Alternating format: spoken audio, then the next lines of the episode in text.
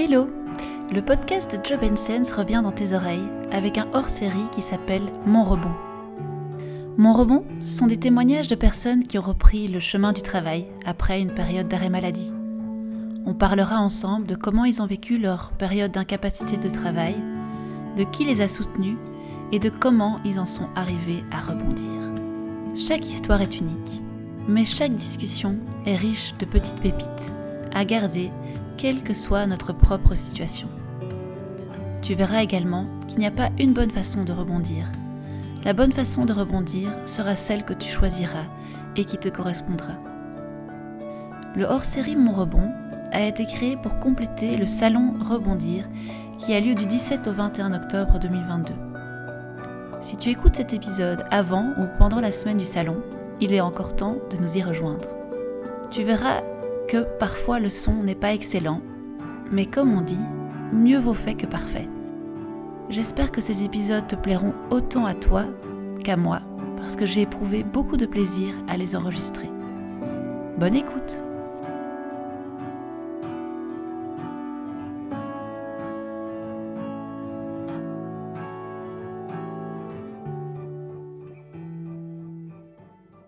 Et bonjour Yolande. Bonjour Victoria. Merci beaucoup euh, de partager ton parcours aujourd'hui dans, dans, le podcast de Job Sense. Merci à toi de faire cette proposition euh, à toutes les personnes qui vont écouter et voilà l'occasion, euh, comme je l'ai dit, de, de, faire un petit point aussi après quelques années. Ouais. Ben, je commence toujours par une première question qui est assez libre, donc tu réponds un peu comme tu veux, c'est qui es-tu en quelques mots? Mmh. Alors, en quelques mots, euh, eh bien, je dirais que je suis quelqu'un qui aime euh, le chemin de manière générale, la randonnée et à la fois le chemin au sens euh, figuré aussi, c'est-à-dire tous les questionnements de, voilà, de, la vie, quelque part au sens spirituel large. Alors, je suis mariée, j'ai quatre enfants, nous avons quatre enfants, quatre grands-enfants, un peu entrepreneurs, chacun à leur manière. Et je rajouterai aussi que j'ai une passion pour la jeunesse, pour les jeunes. Voilà, en quelques mots. Et comment est-ce que tu te sens aujourd'hui? Comment va ta santé? Mhm. Alors, ma santé va bien, sachant que bien sûr, il y a toujours une épée de Damoclès quand même au-dessus de la tête, mais euh, elle va bien, vraiment. Chouette. Oui, et donc euh, tu viens aujourd'hui gentiment nous parler de, ton rebond. Mhm. Et euh, pour mieux comprendre tout ça, il faudrait qu'on fasse un petit retour en arrière et que tu nous expliques un peu ben, comment, euh, comment tout a commencé, c'était quand et comment tu te sentais à l'époque. Mhm. Donc, alors on est en 2017, je suis enseignante, j'ai cette grande chance-là et j'ai exercé pendant longtemps le plus beau métier du monde, mhm. vraiment. Et quand même, comme ça fait, euh, j'ai une carrière de 30 ans, j'ai vraiment eu l'occasion de, faire mais tout ce que je voulais faire. J'ai eu les cours que je voulais, j'ai eu des élèves magnifiques, euh, plein de chouettes collègues, euh, et on a pu mettre en place avec des collègues des super projets de retraite, de réflexion. C'était en secondaire? C'était en secondaire, fin secondaire, donc il y avait vraiment possibilité de, faire, de mettre en place beaucoup de choses des retraites itinérantes. On, a mis en place des, des, rencontres interculturelles au Burkina, au Bénin. super. Et c'était prof de quoi Tu étais prof de quoi? J'étais prof d'économie et de droit. Donc c'était des options, quoi Oui, c'était des options, donc des élèves motivés. Enfin, vraiment, euh, on a fait plein de chouettes choses. Et voilà. Mais il se fait qu'à un moment donné, en 2017, je me dis, voilà, maintenant, là, j'ai fait le tour. J'ai vraiment donné, il me semblait avoir donné le meilleur de moi-même.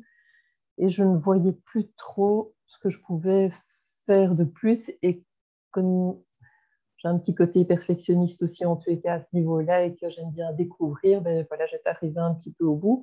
Et donc, je me suis dit, ben, qu'est-ce que je peux faire? Et, donc, euh, je, je, me suis fait accompagner par une coach J'étais vraiment pas bien cette année-là, enfin pas bien, tout est relatif, mais je sentais vraiment un malaise grandissant. Et du coup, euh, c'est vrai que dans l'enseignement, en tous les cas, euh, il, n'est pas facile de sortir de l'enseignement. Ça vraiment un peu quelque part, enfin, on rentre dans l'enseignement. Alors c'est vrai qu'il y a beaucoup de jeunes qui rentrent et qui en sortent, mais quand on a passé quelques années, c'est vraiment compliqué d'en sortir. Et donc, c'est très difficile d'imaginer qu'il y a une vie à côté possible. Mm-hmm. Voilà. Donc, bah, je fais ce bout de chemin, je réfléchis, je me dis non, s'il me reste pas mal d'années de carrière devant moi, qu'est-ce que je peux faire? Et sachant que j'aime les jeunes, ben voilà, je, me mets en réflexion et euh, je décide de, chercher autre chose. Et donc là, ben, j'explore euh, quelques pistes et je tombe euh, sur une organisation de jeunesse, Asmae, et par rapport à mes questionnements qui étaient de trouver, de rester avec des jeunes, de trouver un nouvel équilibre quand même entre vie professionnelle et, personnelle, parce que je travaillais beaucoup, beaucoup, beaucoup, de pouvoir encore transmettre et de, faire des choses innovantes. voilà, je, je, tombe sur cette jeune équipe, en plus une petite équipe, un nouvel environnement beaucoup plus cool, bienveillant, euh, en gouvernance partagée. Euh, je peux continuer à transmettre, je peux partir avec des jeunes, rencontres interculturelles, enfin, le rêve, quoi. Mm-hmm. Donc, c'est le rêve. Et donc, je termine mon année scolaire et euh, les élèves me fêtent, mes collègues me fêtent, enfin, c'est super, quoi. Voilà, donc un peu stressée parce que c'est la nouveauté et, mm-hmm. et puis c'est les vacances. Et comme c'est les vacances, on a un peu plus de temps, le temps de faire des contrôles de santé.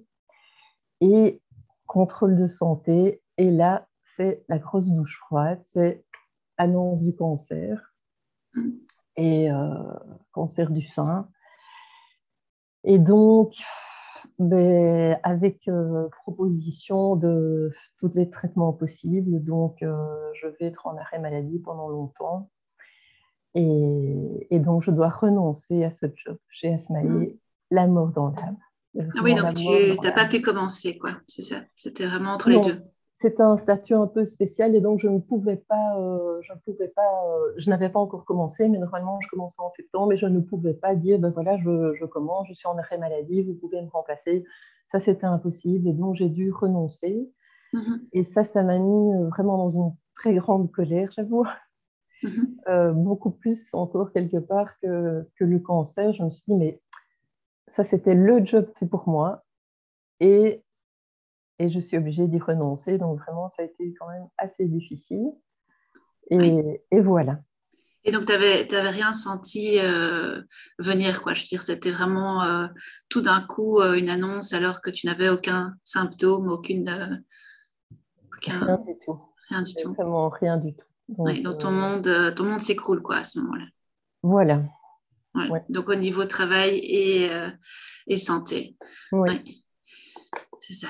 Et donc du coup, tu, tu, euh, tu tombes à l'arrêt finalement. Euh, de, tu, tu, tu, es donc forcé d'arrêter de, travailler et de te mhm. concentrer uniquement sur ta santé. C'est ça.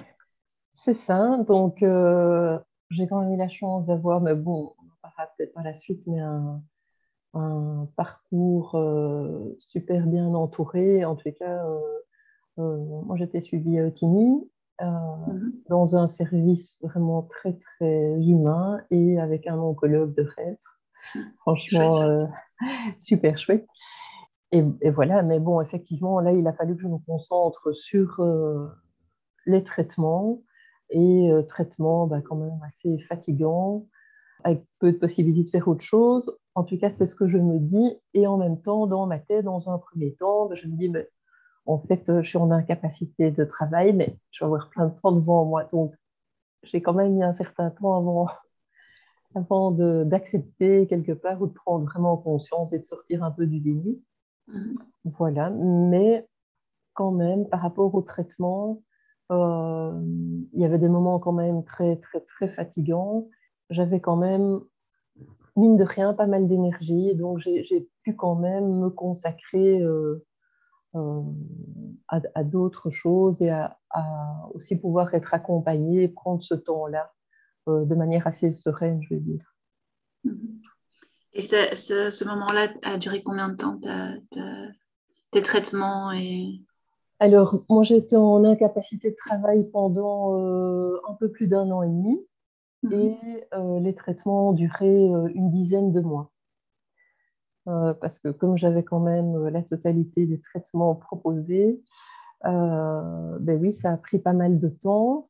Et c'est vrai que mon oncologue vraiment m'a énormément incité à ne pas reprendre le travail tout de suite. Il m'a dit vraiment, vous devez être très vigilante, il faut prendre le temps, parce que pendant les traitements, c'est vrai qu'on est fort soutenu et il n'y a rien à faire. enfin, peut-être pas tout le monde, mais on prend, on prend sur soi, on prend son, mm-hmm. un, combat. Quoi, hein. il, faut, il faut mener la bataille.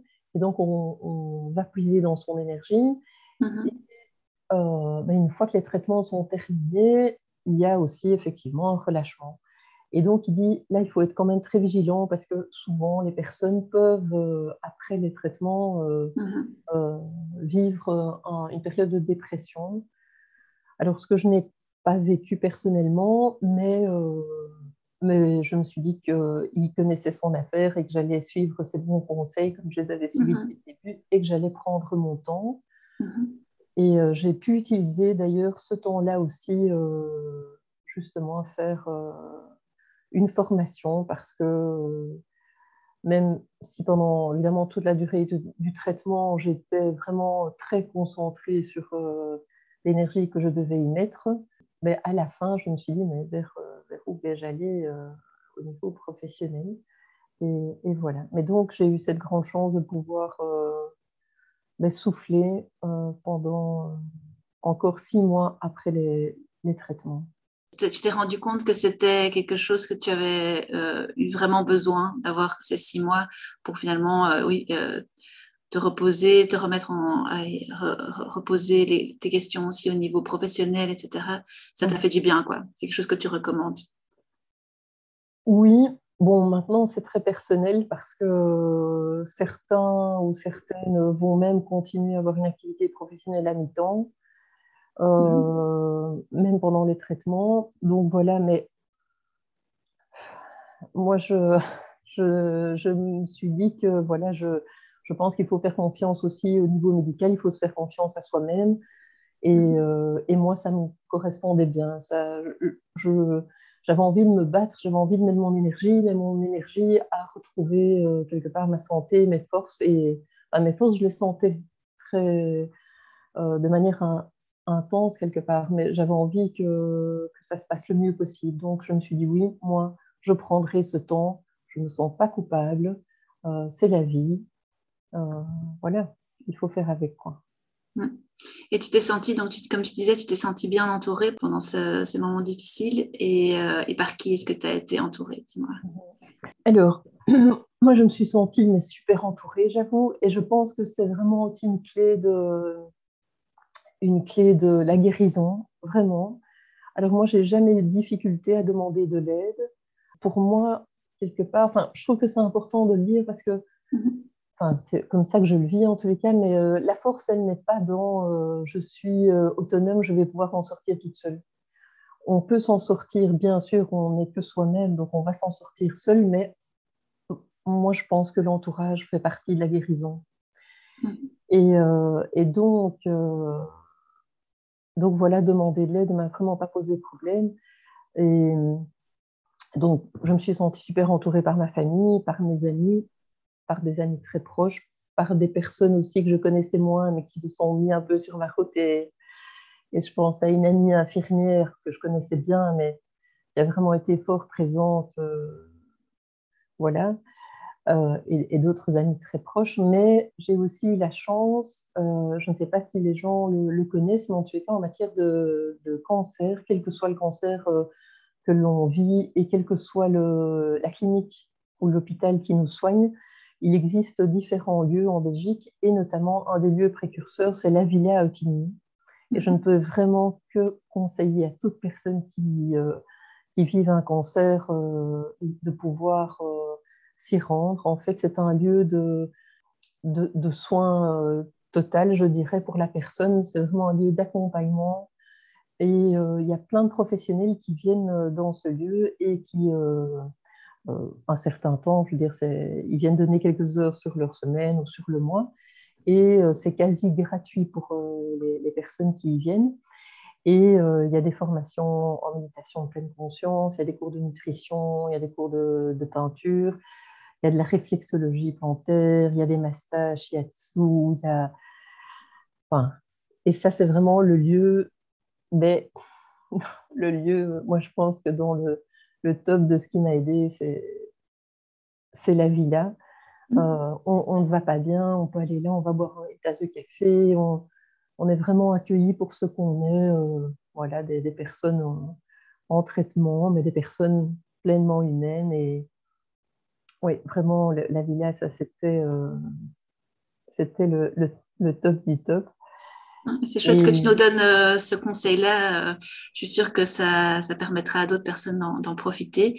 Et est-ce que ça t'a permis aussi de, de parler avec d'autres personnes qui vivaient la même chose que toi Oui, alors il y avait aussi des groupes de parole qui étaient organisés, ou bien tout simplement, quand on allait là, ben, en attendant les traitements auxquels qu'on allait recevoir, ben, il y avait d'autres personnes, donc bien sûr, on pouvait en parler. Alors euh, là, je pense que c'est aussi très important, mais de nouveau, c'est particulier, je, veux dire, c'est personnel. Mhm. Il y a des personnes qui ont besoin de, de partager et de partager avec des personnes qui ont vécu la même chose. Et ben, quelque part, pour moi, c'était moins, j'étais moins en demande de ça. Euh, je ne sais pas pourquoi, j'ai essayé, hein, mais euh, mm. C'était moins mon truc quelque part, alors que pour d'autres, c'était vraiment très important. Par contre, euh, c'était important pour moi de savoir que d'autres vivaient la même chose et de, lire, par exemple, des, des blogs ou des. Euh, je pense aux Frangine, qui est une super, une super nana.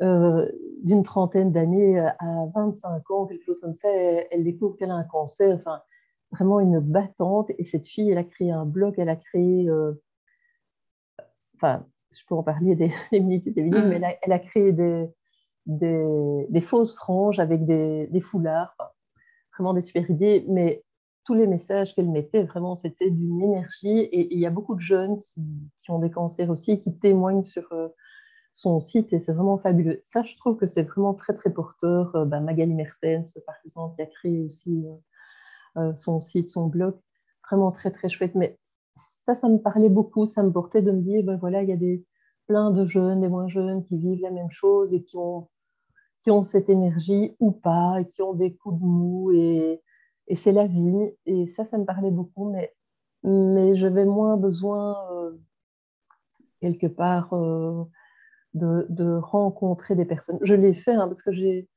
peux quand même dire que j'ai fait une super formation aussi qui était proposée à Saint-Pierre euh, par Saint-Pierre l'ULB, une formation d'auto-hypnose qui était adressée aux personnes atteintes de cancer. Mhm. c'était vraiment le summum de ce que j'ai aussi euh, pu découvrir, on va dire. Et là, on était en petit groupe avec, bien sûr, des personnes qui, qui, avaient un cancer. Et ça, c'était vraiment très, très chouette. Donc, mhm. Et, toutes, ces, toutes ces initiatives, etc., euh, par quel biais est-ce que tu, euh, tu, les as euh, connues? Alors, la villa, ben, j'habite à Louvain-la-Neuve, donc ça, on m'en avait déjà parlé.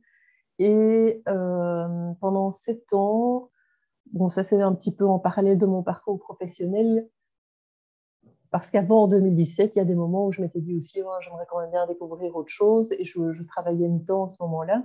Euh, j'ai fait une formation et puis j'ai euh, fait des accompagnements en soins palliatifs pendant sept ans mmh. euh, à domicile chez Demousse dans le Brabant wallon.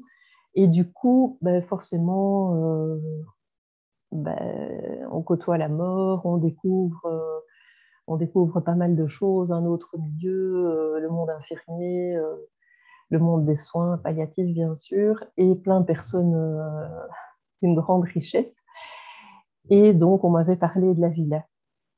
Euh, donc, ça, c'est de cette manière-là que je l'avais découvert. Maintenant, les, ben, de fil en aiguille, quand euh, tu vas chercher un petit peu sur Internet et, et euh, ben oui, tu découvres pas mal de choses. Donc, voilà. Est-ce que tu étais entourée aussi par, par des psychologues ou des coachs? Oui, bah alors euh, de nouveau dans le même esprit euh, où moi je me dis il y a un problème, on va en parler s'il y en a un. Moi, je me suis dit oui, j'ai fait un petit parcours thérapeutique euh, à ce moment-là. Et alors, euh, je pense pas que c'était au même moment, mais, euh, mais comme j'avais ce, temps, comme je le disais, et de l'énergie, je me suis dit, ben, je, vais me faire accompagner par, par une coach et donc, ça a été une chouette euh, occasion de, réfléchir bah oui, à ma manière de, faire, parce que j'étais au tout début, j'étais fort dans mais qu'est-ce que je vais faire de ce temps quoi? C'est un peu dingue de penser comme ça, mais j'avais l'impression de me dire mais et le jour où je suis à la pension, mais c'est un petit peu comme maintenant, qu'est-ce que je vais faire Qu'est-ce que je vais faire? J'avais tellement de choses à vivre et à être. Et donc, euh, et donc voilà, j'ai pris ce temps avec elle et, j'ai un peu réorienté euh, ma manière de voir euh, les choses et de, je me suis reposée, enfin, repositionnée plutôt. Et, donc, ça m'a vraiment bien aidée. Oui. Et, euh, donc, après dix mois, on t'a dit que tu étais en rémission? Oui, c'est ça. Oui, donc au niveau santé, ben, il y avait un petit break aussi après les chimios et avant les rayons. Et une chose qui m'a quand même soutenue aussi, bah, que j'ai faite à ce moment-là, c'est que, comme je l'ai dit, j'aime beaucoup randonner. Mhm. Et j'avais, j'ai commencé en 2008 avec mon mari le chemin de Saint-Jacques. je me suis dit, bon, allez, euh, pourquoi pas découvrir euh, les chemins et pourquoi pas le chemin de Saint-Jacques, tout un itinéraire avec beaucoup de sens, qu'on soit croyant ou pas croyant. Il y a des tas de mhm. gens non croyants. Et donc, euh, on était arrivé à la moitié du chemin à la frontière espagnole. Et je me suis dit, parce qu'en fait, toute la philosophie du chemin, c'est un, pas de plus. quoi. C'est ultra c'est il y a les difficultés de la journée, c'est pas grave, euh, on est parfois crevé, euh, il fait chaud, euh, on a une tendinite, on a mal, on s'arrête, un pas de plus. Et donc ça m'a beaucoup porté aussi, mm-hmm. cette, cette, philosophie. Et je me suis dit, non seulement ça m'a aidé pendant le chemin, enfin pendant ce chemin de, maladie, parce que je me suis dit, allez, un pas de plus, à chaque jour suffit sa peine, mais euh, tu vas y arriver, tu, c'est comme quand on grimpe, c'est dur, mais il faut, faut, y aller. Mais je me suis aussi dit que j'allais le poursuivre. Quoi. Et donc, après les chimios, les chimios là, j'étais quand même assez fatiguée. Je, suis partie une semaine toute seule euh, marcher en Bretagne, mm-hmm. sur la presqu'île de Crozon. Et puis, alors, à la fin des traitements, je me suis dit, là maintenant, Yolande, tu prends ton sac à dos, tes bottines, tu t'en vas marcher toute seule, peu importe que tu sois seule ou pas, et tu continues. Et là, j'ai été, j'ai continué, j'ai marché trois semaines toute seule. Bon, je n'ai pas été encore jusqu'au bout, mais j'ai marché trois semaines. Et, et, voilà, et donc ça, ça m'a aussi beaucoup aidé. Euh, la marche et la nature, quoi. La marche, la nature, les rencontres et, être seule aussi. Et à partir de quand est-ce que tu t'es dit, ben, je suis prête à, reprendre, à envisager un retour dans le monde du travail? Mhm. Alors, donc à la fois, je savais que je devais prendre mon temps. Et donc, mon médecin m'avait dit, en tous les cas, jusqu'à euh, fin de l'année 2018, euh, euh, vous levez le pied. Euh, et à la fois, ben, après euh, ce temps euh, scolaire, là, je, me suis dit, ben, ok, ben, tout doucement, qu'est-ce que je vais faire Donc, en, parallèle, j'ai fait deux choses. Je, je, me suis dit, je ne sais pas du tout où je vais aller. Et je sais par contre une chose, c'est que j'aime travailler avec des jeunes, j'aime accompagner les jeunes. Je les ai accompagnés pendant 30 ans. Et donc, je vais chercher une piste de ce côté-là. Euh, et donc, euh, j'avais envie de faire une formation en coaching au CFIP parce que voilà, j'en avais entendu parler, je trouvais que c'était sérieux. Et euh, je me suis dit, ben, si je dois revenir dans l'enseignement, ben, ça m'aura donné des outils un petit peu plus professionnels d'accompagnement dans une autre posture que prof, mais voilà, c'est pas grave, c'est toujours ça de prix, c'est intéressant. Et si je ne retourne pas dans l'enseignement, bah, peut-être qu'un jour je pourrais exercer euh, euh, vraiment ce, coaching et, voilà, ça n'est jamais perdu. Donc, tu as fait cette formation euh, en étant toujours en incapacité de travail? Oui, donc j'ai commencé lorsque j'étais en incapacité de travail en septembre. Mhm. Et euh, donc, super chouette, plein de gens intéressants, formation super intéressante, euh, voilà, avec euh, plein de personnes qui se destinaient à, du coaching de vie, du coaching en entreprise, enfin voilà, plein de personnes différentes. Et donc, et là, bah, comme j'aime beaucoup apprendre, ça me, ça me nourrissait un peu, j'en avais bien besoin. Et alors, en parallèle, je réfléchissais aussi donc avec, avec la thérapeute qui me suivait à ce moment-là. Et petit à petit, c'est quelque chose qui m'a quand même fort stressée parce que je me suis dit, mais qu'est-ce que je vais faire? Je prenais conscience que vraiment, est dans mon ancienne école, ça, c'était vraiment impossible. Parce qu'à la fois, comme je l'ai dit, j'avais fait le tour et à la fois, euh, c'était vraiment euh, plus du tout l'environnement qui me convenait. Euh, voilà, il y avait des dysfonctionnements qui me, que j'avais plus du tout envie de vivre et, et du coup, bah, du coup, voilà, qu'est-ce que j'allais faire si je ne retournais pas là? Je n'avais pas vraiment envie non plus de, de m'investir dans une nouvelle école, j'avais envie de faire autre chose. Donc ça a commencé à me stresser parce que euh, c'est pas non plus que les places dans ce secteur-là euh, pleuvent. Mm-hmm. Donc bon voilà, j'étais vraiment très, mais oui, stressée quelque part. Donc je cherchais, je cherchais euh, en me disant et voilà, qu'est-ce que je vais trouver? Je vais devoir retourner dans ces rangs Non, non. Ok. Tu étais pressée de, recommencer aussi J'étais pressée, oui, quand même. Il y a un moment où je me disais, voilà, euh, c'est bon, quoi. maintenant, euh, il faut que je reprenne. Et puis, euh, donc, j'étais vraiment très dans ce mood négatif et stressé. Et en travaillant avec la thérapeute, ben, petit à petit, j'ai vraiment lâché. Et la semaine d'après, étonnamment, deux propositions. Ah waouh comme quoi la vie est bien faite. Voilà. Et deux propositions super intéressantes. Une proposition euh, pour travailler à Louvain-la-Neuve, enfin bon, ça c'était moins important, mais à louvain avec des jeunes, les accompagner en coaching, partir avec eux en rencontre interculturelle, une petite équipe, des jeunes en, réorientation, enfin super.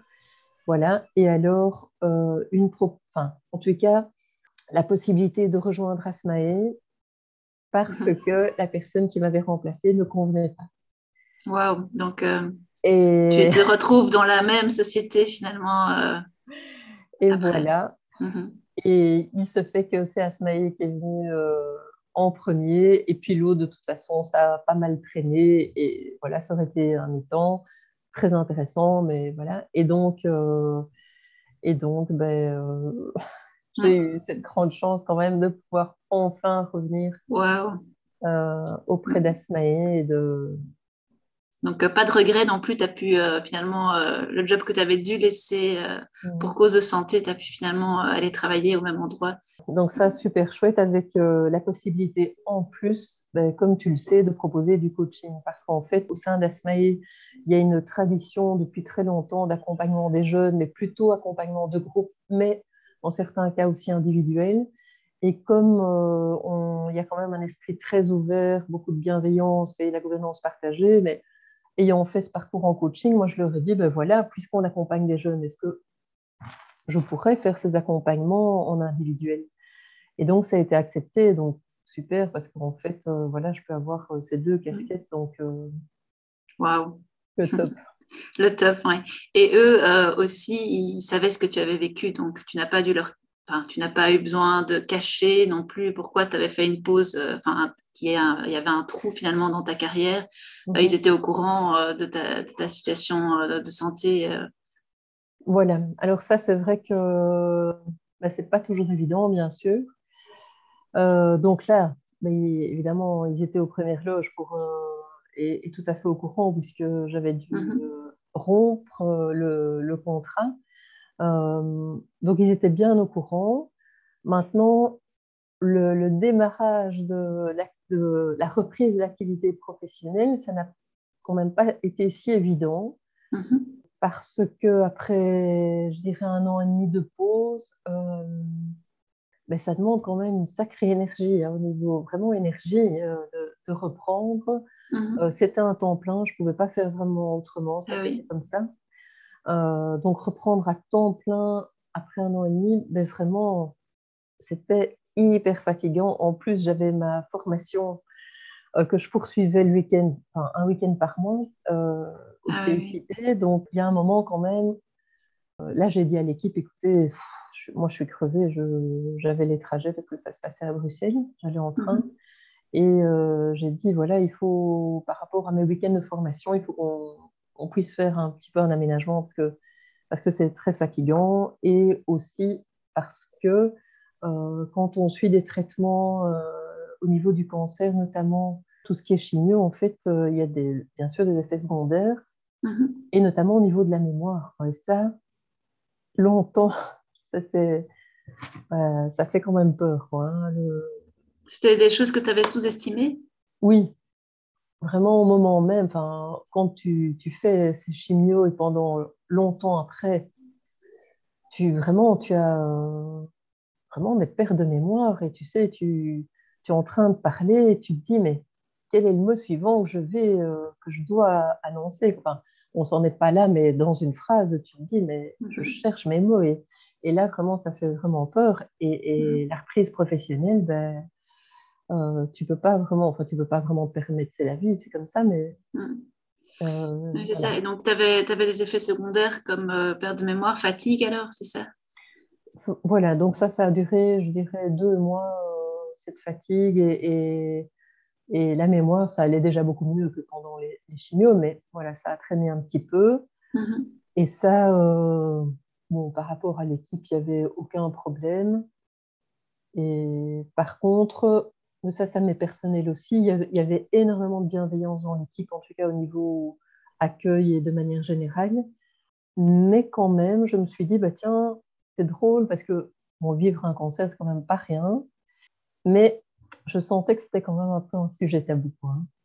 Hum. On m'avait accueilli tel que j'étais, super bien accueilli. Il y a énormément de bienveillance de manière générale dans l'équipe. Mais bon, c'est pas non plus qu'on me disait, tiens, comment ça va, Yolande tout, est OK et tout. Donc, à un moment donné, je l'ai quand même dit en équipe, je dis, bah tiens, je me sens un petit peu mal à l'aise, quoi. Je... C'est pas rien d'avoir vécu un cancer et euh... ça, me... ça me ferait plaisir qu'on enfin, j'ai pas besoin qu'on m'en parle tout le temps, hein, mais qu'on me demande, tiens, est-ce que ça va, Yolande? Au mm-hmm. niveau santé, quoi. Et les gens sont parfois, euh, oui, ils sont gênés ou ils sont embêtés de, de, de, de, parler de ça parce que évidemment ça te fait peut-être euh, ils ont l'impression que ça te fait revivre euh, des moments difficiles parfois et euh, peut-être qu'ils n'osent pas poser la question. Mais c'est vrai que toi ça te faisait du bien d'en parler quoi. Oui c'est ça. Ben, c'est ce qu'ils m'ont effectivement dit donc ce que je comprends très bien et à la fois comme tout, comme toute difficulté de vie ben, si c'est possible surtout parlons-en. Mmh. il n'y a pas besoin de s'étaler mais ça fait partie de la vie les burn-out, euh, les cancers, les grosses difficultés, euh, mhm. euh, ce ne sont pas des sujets tabous et au moins ce seront des sujets tabous et au plus justement ce sera accepté par la société, par le monde professionnel. Mhm. Et on a, donc, comme je l'ai dit, plein de, de chouettes, j'ai plein de chouettes collègues et il y a une petite bonne femme, une de mes collègues, une des plus jeunes, qui a une énergie, qui, qui a une force pour parler des sujets tabous. Et je me dis, waouh, ben voilà, elle, mhm. elle ose aussi et ça me fait vraiment du bien. En fait, je pense que ça fait du bien à chacun d'oser prendre la parole par rapport mhm. aux autres.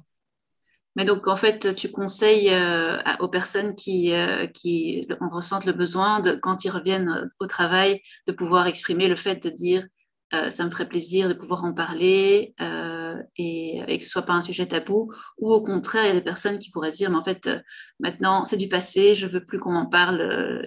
enfin, voilà, mais de pouvoir exprimer ce qu'on a, ce a envie enfin, avec ses collègues. Oui, c'est ça. Je pense que, de nouveau, grand respect par rapport à la personne. Il y a des personnes qui n'auront pas envie ou pas besoin d'en parler. Mais euh, de nouveau, pour moi, ça n'est pas de l'ordre de la fragilité, c'est plutôt de l'ordre de la force. Et même si on pleure, et même si on s'effondre, mhm. tout dépend du milieu, évidemment. Quel est le milieu qui va entendre je, ne ferai pas ça dans un milieu malveillant ou non bienveillant. Donc, mhm. c'est vraiment important de, de se respecter soi-même et de, de, du coup d'être attentif attentive au milieu dans lequel on est. Mais si on peut en parler, voilà, ça fait partie de la vie, et puis on continue. En fait, il n'y a mhm. pas de, non-dit, de tiens, mais. Et, la même chose pour les deuils. je pense que dans le cadre des, deuils, il y a des deuils très douloureux. Et bien sûr, c'est compliqué de parler à des personnes qui vivent des deuils. mais voilà, je pense à une amie, elle a perdu, elle a perdu son fils et elle dit la chose la plus difficile, c'est que plus personne ne me parle de lui. Mhm. Et ça, c'est dramatique pour elle. Et voilà. Mhm. Oui, on ne se rend pas toujours compte, effectivement. Non, euh, c'est ça. Et donc, en fait, tu n'as pas eu besoin finalement d'aménager ton temps de travail euh, suite à ton retour au travail? Mais euh, non, je n'ai pas pu mettre en place des choses. c'est vrai que dans l'idéal, j'aurais travaillé, par exemple, pendant un mois mi-temps juste pour la, remise en route. Quoi. Mhm.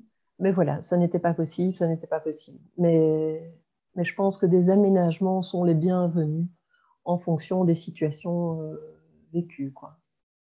Et donc là, ça fait euh, combien de temps que tu, euh, tu travailles pour Asmei? Donc ça fait trois ans et demi. Trois ans et demi.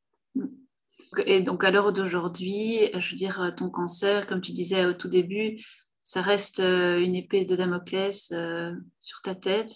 Mhm. Euh, malheureusement, donc j'imagine que chaque année, c'est des contrôles. Mhm. Et, et, donc, ça, ça, sera encore pendant combien de temps tes, contrôles? Donc, les contrôles encore, je dirais une petite année. Mhm. Enfin, quand on, il y aura des contrôles qui vont suivre par la suite, mais les gros contrôles, parce que c'est vrai qu'une fois par an, c'est une batterie de tests, euh, c'est vraiment toute la journée. Quoi, hein. Il y a 5 à 6 examens, mais gros mmh. examens. Donc ça, c'est encore pendant, à mon avis, euh, une petite année. Et puis après, ce seront des contrôles plus légers qui vont se poursuivre. Et ben voilà, de toute façon, euh, tout ce qui est pris, pris. Hein, donc moi, moi j'avance et je dis sans rien, évidemment, si euh, au prochain contrôle, on me dit que, que j'ai quelque chose, euh, je, ne serai pas dans cette attitude, mais, euh, mais tout ce qui est oui, hein, donc, Voilà, c'est ça. Carpe diem, quoi, c'est ça. C'est ça, j'ai déjà cette grande chance bah, oui, d'avoir pu mettre en place et de vivre plein de choses mhm. après ce premier cancer, parce qu'on a la grande chance en Belgique d'être super bien soigné, d'avoir accès à plein de traitements et de, voilà, un cancer, euh, il y en a plein, mais aujourd'hui, vraiment, il y a plein, plein, plein de cancers qui se guérissent. Quoi. Mhm. Et donc, de ton, de ton cancer, euh, qu'est-ce que, qu'est-ce que finalement, est-ce que tu es devenu quelqu'un de différent? Qu'est-ce que tu retires euh, de, de, ce cancer? Mhm. Alors, moi, ce que je retire, c'est la conscience que chacun a une force en, lui, en elle. Euh, je le savais, mais peut-être que j'en ai pris encore beaucoup plus conscience parce que je me, suis dit quand même avec du recul que, mais que j'ai eu une énorme énergie à, me battre contre ce cancer. Euh, je, je ne m'y attendais pas quelque part parce que j'ai une énergie normale, je ne suis pas quelqu'un qui a une énergie de dingue mais j'ai senti que j'avais une grande énergie de vie et une grande énergie pour euh, me battre pour la vie. Et quand je dis me battre pour la vie, c'est pas forcément que je dois être en vie jusqu'à 100 ans, hein. c'est d'être vivante en fait. Mhm. Et euh, je me suis dit qu'en fait, cette énergie, il y a énormément de gens qui l'ont, mais on n'en est pas toujours conscient. Et voilà, l'épreuve m'a fait prendre conscience que je, je l'avais. Et je pense qu'il y en a plein qui l'ont et que en étant accompagné, ben, on peut euh, faire prendre conscience aux gens qu'ils ont cette, énergie, ces qualités, ces compétences et qu'ils peuvent aller plus loin. Donc ça, c'est vraiment une, euh, oui, une grande leçon de vie, tout en sachant que voilà, j'ai mes fragilités, que je peux craquer, que je vais pleurer, que mais c'est pas grave, ma force elle n'est pas là, ma force elle est de l'accepter tout simplement et de, de, poursuivre quoi. Mm-hmm. Tu es vivante euh, quoi. Oui, c'est ça. Et, euh, et, et, pour, euh, pour, terminer la discussion, est-ce que tu voudrais dire quelque chose aux personnes qui sont euh, en train de vivre pour l'instant un cancer, qui sont dans ta situation? Mais Dans le même ordre d'idée, être vivant le plus possible, mais c'est vraiment une question de... Ça demande déjà d'avoir été dans... d'être dans l'acceptation. Donc, bah, les personnes peuvent le vivre seul ou être accompagné, mais dans l'acceptation de ce qui est, ben, on peut être vivant chaque jour. On peut être. Euh, parce que quand tu dis, ben voilà, qu'est-ce que tu as retenu Est-ce que ta vie a changé euh, Le fait d'avoir euh, été accompagnante en soins palliatifs, ça m'avait déjà fait beaucoup changer par rapport à mmh. l'urgence de la vie. Vraiment, de, bah oui, que la vie, elle dépend pas grand-chose, et la mort non plus. Et, donc, ça, ça m'avait quand même pas mal bouleversée. Mais, euh, mais qu'on soit en traitement, qu'on soit euh, guéri, qu'on soit en rémission, qu'on soit après, euh, c'est vraiment cette urgence d'être dans la vie, d'être dans la bienveillance, de, se concentrer sur vraiment ses forces intérieures et, et bien sûr de, pouvoir être accompagné si on, si on peut l'être. Moi, j'avais découvert comme ça euh, suite à une rencontre interculturelle au Burkina quand j'étais prof. Il y a un auteur qui s'appelle Hilde Verneda, il dit euh, Une joie partagée est une double joie et une peine partagée est une demi-peine. ça, c'est vraiment quelque chose qui me parle beaucoup. Mm-hmm. Et, euh, et, par rapport aux personnes malades ou qui vivent des situations vraiment très difficiles, ben c'est ça de qu'ils puissent se faire accompagner pour avoir une épaule sur laquelle s'appuyer, mais qu'ils puissent se faire accompagner pour, euh, s'ils ont besoin de ressources pour euh, euh, prendre conscience de ressources extérieures, de personnes extérieures, pour prendre conscience qu'ils ont eux-mêmes ces ressources, parce qu'en fait, c'est ça, c'est toujours ça. Hein. Les, les, jeunes, la plupart des jeunes, ils ont une énergie, mais de dingue, quoi. les grands ados, les jeunes adultes, en fait, ils ont une énergie de fou, ils ont plein de compétences, mais, mais il se fait que souvent, pas toujours, mais ils manquent de confiance en eux, ils, ils, ne perçoivent pas cette richesse intérieure. Et donc, c'est vraiment le job de l'accompagnement. C'est vraiment, voilà, euh, prends conscience de qui tu es, quoi. Et, et, ça, c'est magnifique, quoi. Mhm. Et, c'est l'objectif aussi d'Asmae, quoi. Voilà. donc, euh, tu, es parfaitement au bon endroit pour, euh, pour accompagner les jeunes. Bah, il me semble. Ouais, allez. Merci beaucoup en tout cas, Yolande, pour euh, ton parcours et ton partage euh, très riche. Euh, je pense qu'il y a plein de choses que les personnes pourront avoir des initiatives, des, des phrases aussi que tu as dit qui sont, qui sont très riches. Mmh. merci. Avec grand plaisir. Merci en tout cas de m'avoir donné cette occasion, Victoria. Et, euh, et puis, tu as parlé aussi de, de Magali Mertens pendant le, le podcast et euh, aussi euh, ben, du CFIP. Et ce sont mhm. deux, organisations mhm. qui seront présentes aussi au Salon Rebondir. Donc, mhm. vous pourrez écouter les conférences et aussi parler avec, avec Martine Ennemi du CFIP et avec Magali Mertens. Donc, donc voilà. Merci beaucoup encore Yolande et euh, à très bientôt. Merci Victoria. À bientôt. J'espère que ce témoignage t'a plu. Si c'est le cas, je t'invite à nous le dire et à partager celui-ci autour de toi. Merci beaucoup pour ton écoute et à très bientôt pour un prochain épisode.